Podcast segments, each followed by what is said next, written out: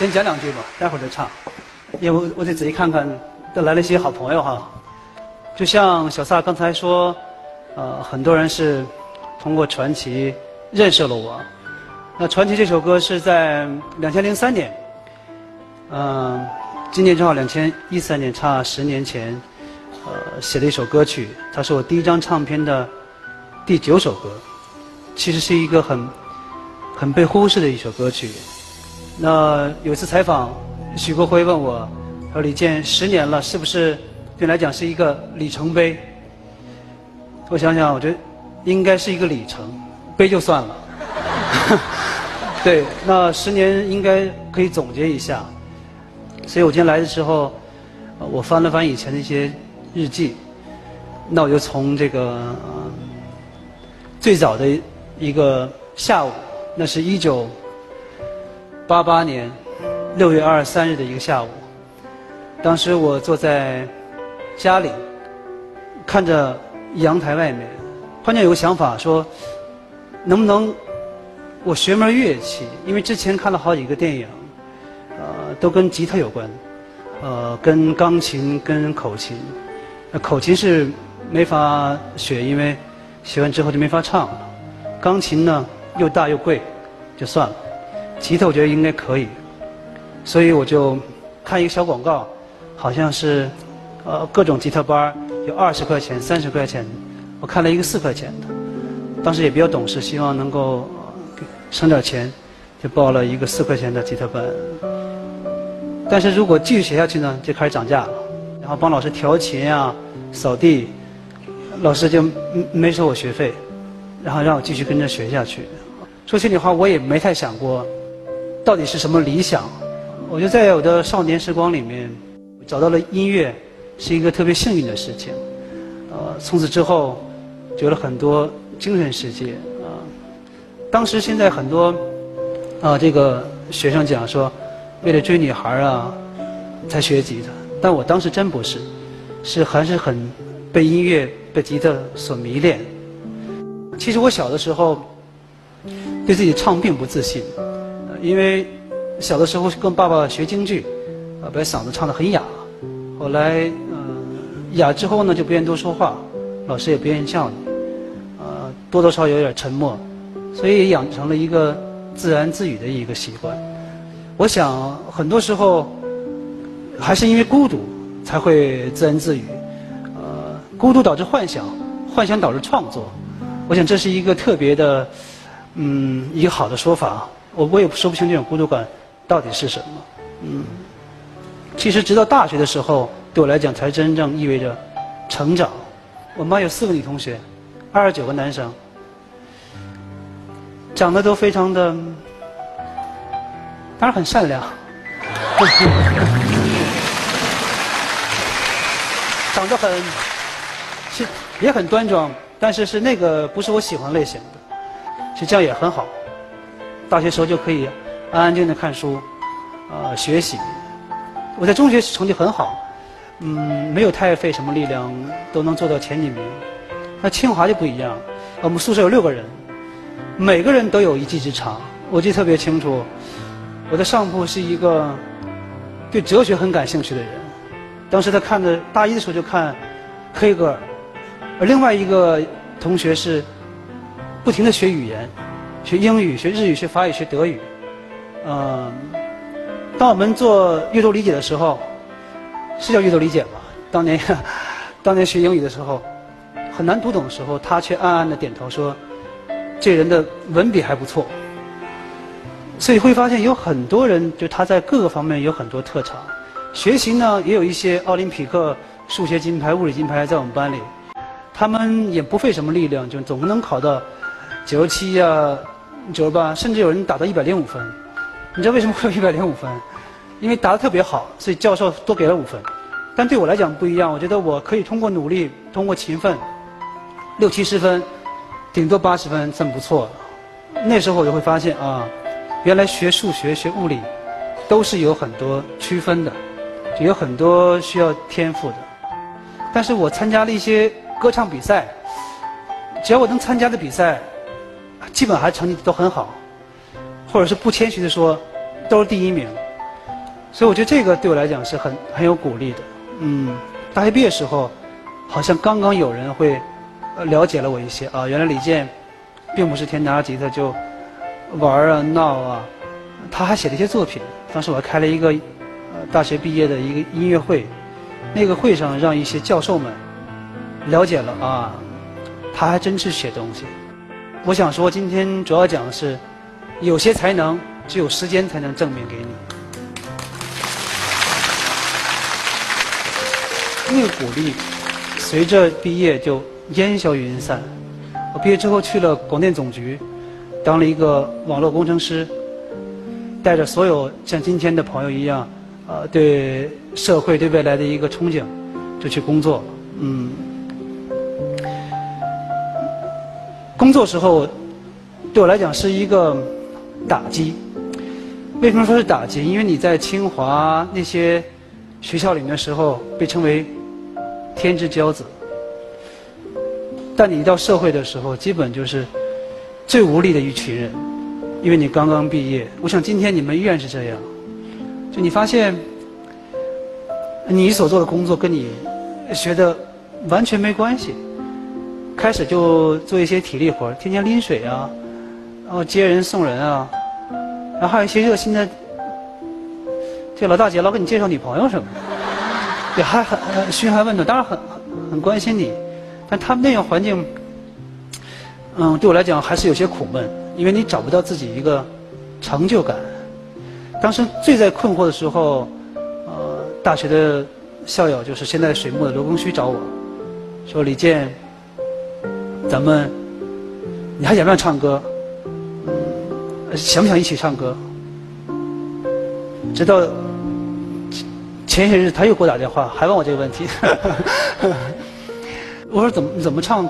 去哪儿唱？他说咱们当歌手啊，咱们可以出唱片。那对我来讲是一个生活的一个惊醒，真的是可能对我来讲是一个另一番天地吧。能够迅速逃离，嗯，朝九晚五，但是恰恰没告诉我，当歌手刚开始是不能赚钱，是无法生活的，就很冲动的就辞掉了工作，悄悄的就跟陆光旭去唱歌去了，家里根本不知道我已经不工作了。其实现在想起来，很多人会觉得很武断。如果你唱歌没唱出来怎么办？嗯，我觉得年轻人其实。就应该勇敢一点儿。我觉得以前的人比现在的年轻人更勇敢，可能现在顾忌东西太多了，你可能知道太多，知道太多可能不是什么好事儿。呃，所以我就跟卢庚戌唱歌，一切都很新鲜，一切都很为难。全国各地去做节目，当时很高兴，总坐飞机，呃，住各种酒店，住各种不太好的酒店。然后，最为难的事情就是，做一个歌手，那些应该有的训练我都没有。比方说，怎么在台上表演，我很多时候是别人告诉我说，今晚上李健你们水木要播你们节目了。我天哪，一定不能告让更多人知道，一定不能让我妈知道，就是特别害怕看自己。那段时间既快乐也纠结。但我还算很幸运，因为当时两个清华的一个毕业生做一个组合，很受关注，九个月就用现在话来讲就所谓红了，然后得了很多奖。我记得那一个最大的一个一次颁奖典礼是 China Way 吧，我们是内地当年成绩最好的一个新人，然后港台分别是 F 四跟陈冠希。但是当时我上场时候就紧张，因为我发现。他们的人气特别高，而且又帅，陈冠希又很会表演，然后所以上场之前准备好的那些东西又全都忘了，然后上台也慌了，嗯，估计肯定跑调了，因为我看见底下孙楠和田震在笑我俩，好像就唱一生有你，所以整个的一个阶段是是完全硬着头皮上。来之前我想了想，今天还是应该。讲会儿，唱会儿，唱会儿，唱会儿，你们想听吗？真的。唱一首歌《一生有你》。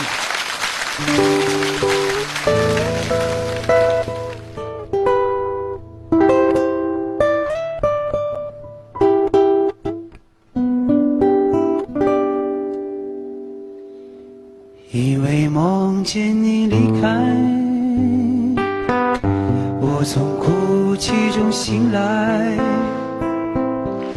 看夜风吹过窗台，你能否感受我的爱？等到老去那一天，你是否还在我身边？看那些誓言谎言，随往事慢慢飘远。多少人曾爱慕你年轻时的容颜，可知谁愿承受岁月无情的变迁？多少人曾在你生命中来了又还，可知一生有你我都陪在你身边。可知一生有你我都陪在你身边。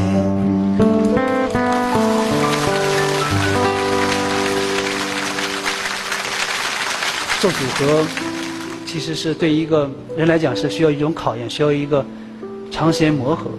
其实离开水木并不是对我来讲有多么困难的事情。我觉得音乐是一个特别有趣的事情，就它，你不能对它，呃，有任何含糊。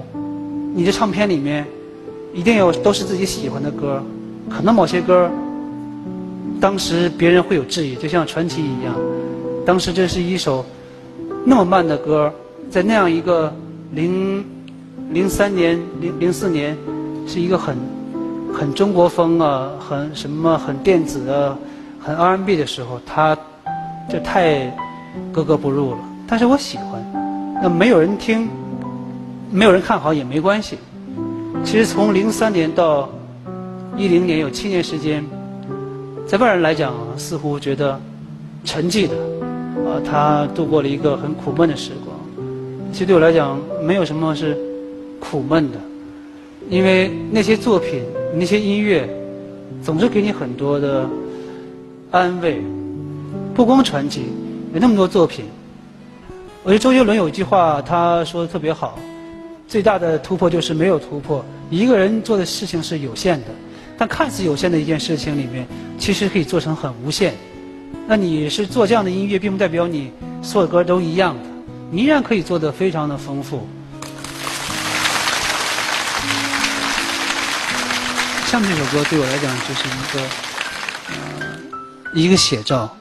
我记得那年冬天太冷了，还好有音乐，有一些让你感到骄傲、自信的东西，能给你安慰。走下去之后也没有那么难，就这样。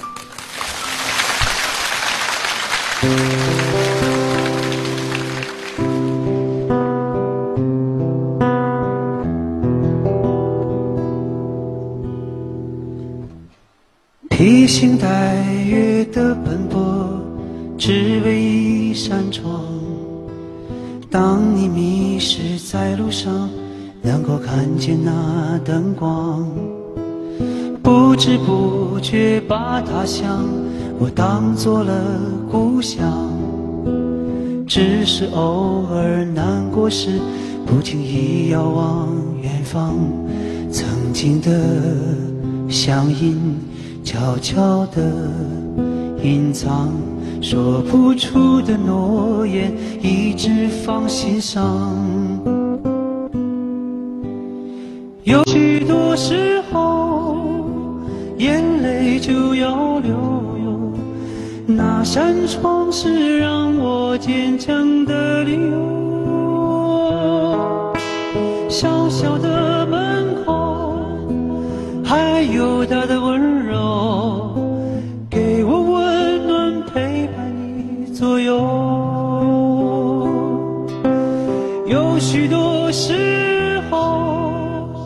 眼泪就要流。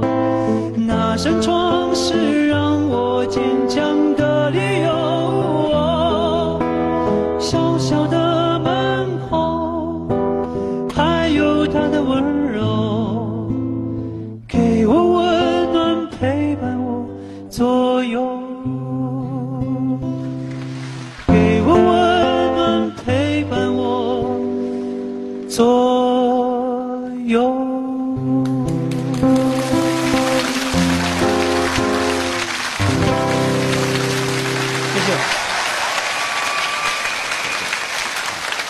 这条路就充满了无数的变数。比方说，你面临的问题是一个又一个。没成名的时候，别人会想你要成名；成名之后，也有人问你，你接下来怎么办？两千一零年以后，传奇走向千家万户，开始很多人就开始问你基本一样的问题，比方说，王菲又怎么样了？然后呃怎么找到你？然后如果没有王菲，这唱这首歌你还会坚持？更多的问题是，呃，一个歌手成名之后。面对名利时候，他还会创作出好作品吗？其实，真正的艺术家，钱，还有你所谓的名利，只能会帮到你，只能会让你激发出更多的灵感。嗯，如果你轻易的被所谓的一些名利击倒，那你太脆弱了。你连这样的一个事情都无法坚持自己，其实你的成名是是太运气，或者是说太荒诞了。其实这个行业，嗯，虽然没有规律，但也有规律可循。就是你就不断的要提醒自己，名声就像我说原来在微博说的一样，就是一个误解的总和。张爱玲说成名要趁早，但我觉得，我觉得成名应该晚一点，尤其是做这行的人，嗯，因为你的一旦你成名之后，你的时间会发现越来越少，属于你的真正的积累。也会很少，啊，三十而立是不正确的，三十很难立起来。所以年轻人朋友们，不要太着急，嗯，我觉得四十四十就不错了，嗯，真是这样的，嗯，我觉得今年我三十九岁，嗯，我很幸运，我成名的晚一些，我觉得对生活还有一个不断提醒、不断往前走的一个愿望，所以我觉得今天的来的很多青年朋友。我不太会，呃，就是说教师，我只是分享自己的点生活经验。成功晚来一些更好，然后面对那些所谓的权威显赫的人，不要太害怕，因为他们也走过你今天的路。有多少所谓的闪光，就有多少那些灰暗的时刻。伟大是用卑微来换取的，真的。任何时候都应该看清自己。别觉得自己那么渺小，也别自觉得自己那么伟大。